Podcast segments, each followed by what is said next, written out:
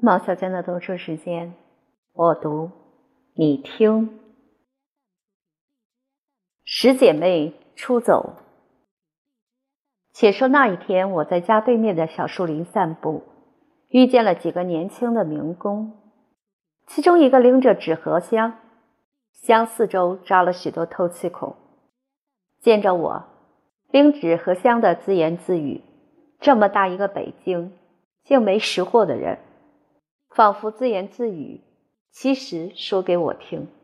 那模样，那口吻，使我联想到受高衙内指使，又林冲中计的那个卖刀人。我问：“什么？”他们中有人答：“鸟儿。”什么鸟？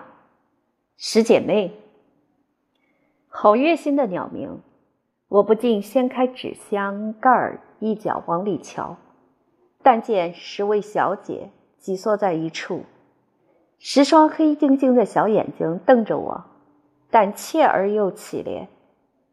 黄嘴边还没退呢，羽毛还没长全呢，毛根尖儿暴露着粉红色肉色，如同一群只扎肚兜的光身子小孩儿，并不雅的些个小东西，卖。卖多少钱？二十元，太小了！这您就外行了，养鸟都得从小养起。不好看呀，跟麻雀似的。毛展全就好看了，不好看能叫十姐妹吗？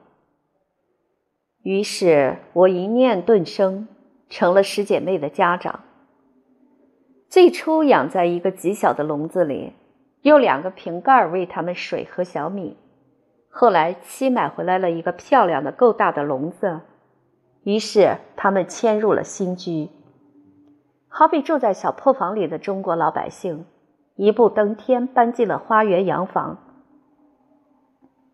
那一天，他们显得好高兴啊，叽叽喳喳叫个不停。我们一家三口看着他们高兴，各自心里也高兴。自从阳台上有了十姐妹，便热闹起来。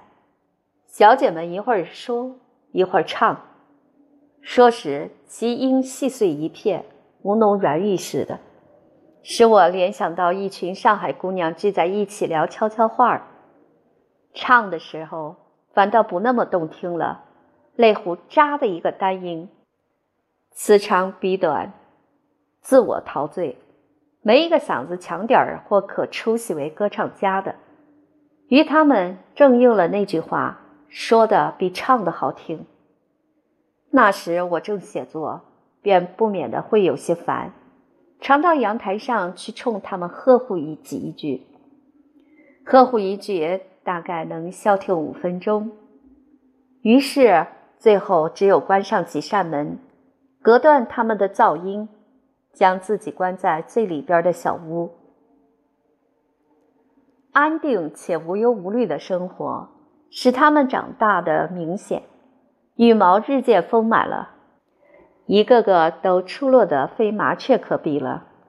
秀小的头，鱼形的身，颌下和喙根两侧，以及翅膀和尾翼之间，是洁白的绒羽和翅子。若补充些小象看它们。也还算漂亮。有天我发现他们争争吵吵、拥拥挤挤的围住饮水罐儿，衔了水梳理羽毛。我想，哦，小姐们是该洗次澡了，便将一个饼干盒盖注满清水，将笼底抽下，将笼子置于盒盖上，伫立一旁静观。他们。不争不吵，不拥不挤了，一只只侧着头，矜持地瞪我。我刚一转身离去，阳台上便溅水声大作，水珠竟透过纱门溅入室内。偷窥之，见他们洗的那个欢呀，而且相互梳洗。于是便宠出了他们的娇惯毛病。每至中午。倘不为他们提供此项服务，阳台上便一片抗议之声，不予理睬简直就不可能。他们是很讲三大纪律八项注意的，或者可以说很培养我的文明意识。只要我在看着，绝不下水。其实我也不稀罕看，偷窥的行为就那么一次。女人们洗澡的美妙情形，我早已司空见惯了，在电影里。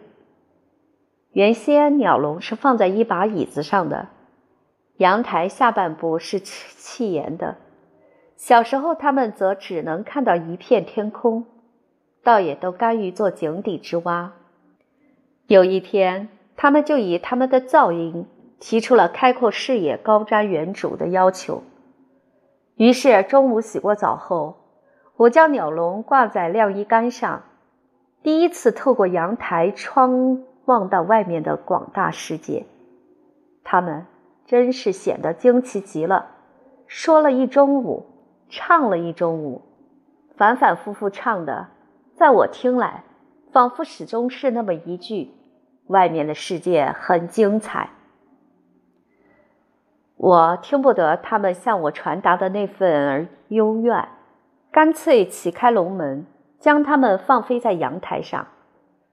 不消说。从此，我更得勤于打扫阳台了。我常想起买下他们的情形，不知命运如何。他们的那份胆怯，好可怜的，不愁冷暖，不愁饥渴了，就产生了对居住条件的高要求。居住条件大大改善了，就渐渐滋长了贵族习惯，每天还得洗次澡。一旦贵族起来了。则又开始向往自由了，给予了他们一个阳台的自由范围。最初的喜悦和兴奋过后，又分明的向往起外面的世界来。有天，他们一溜儿蹲栖在窗格上，静悄悄的，都很忧伤的样子，仿佛些个囚徒似的。我几经犹豫，开了一扇阳台窗，清风和爽气逼人。他们都扇动起翅膀来。我说：“小姐们，请吧，我还你们自由。”他们一只只从敞开的窗子跳进跃出着，不停的扇翅，一会儿侧头看我，一会儿仰望天空，若有依恋之意。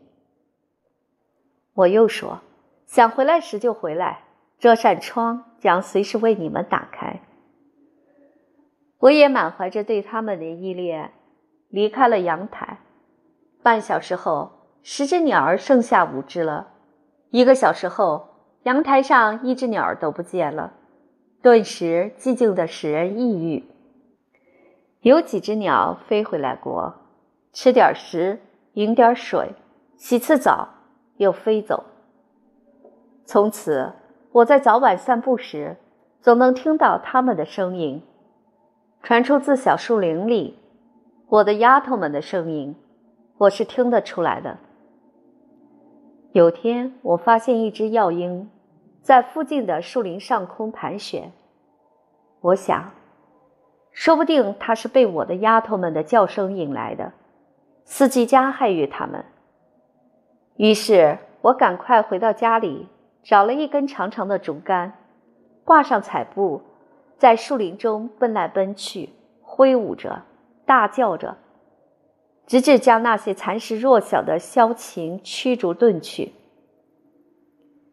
有天，我发现别人家养着两只鹦鹉的笼子里，也有一只十姐妹。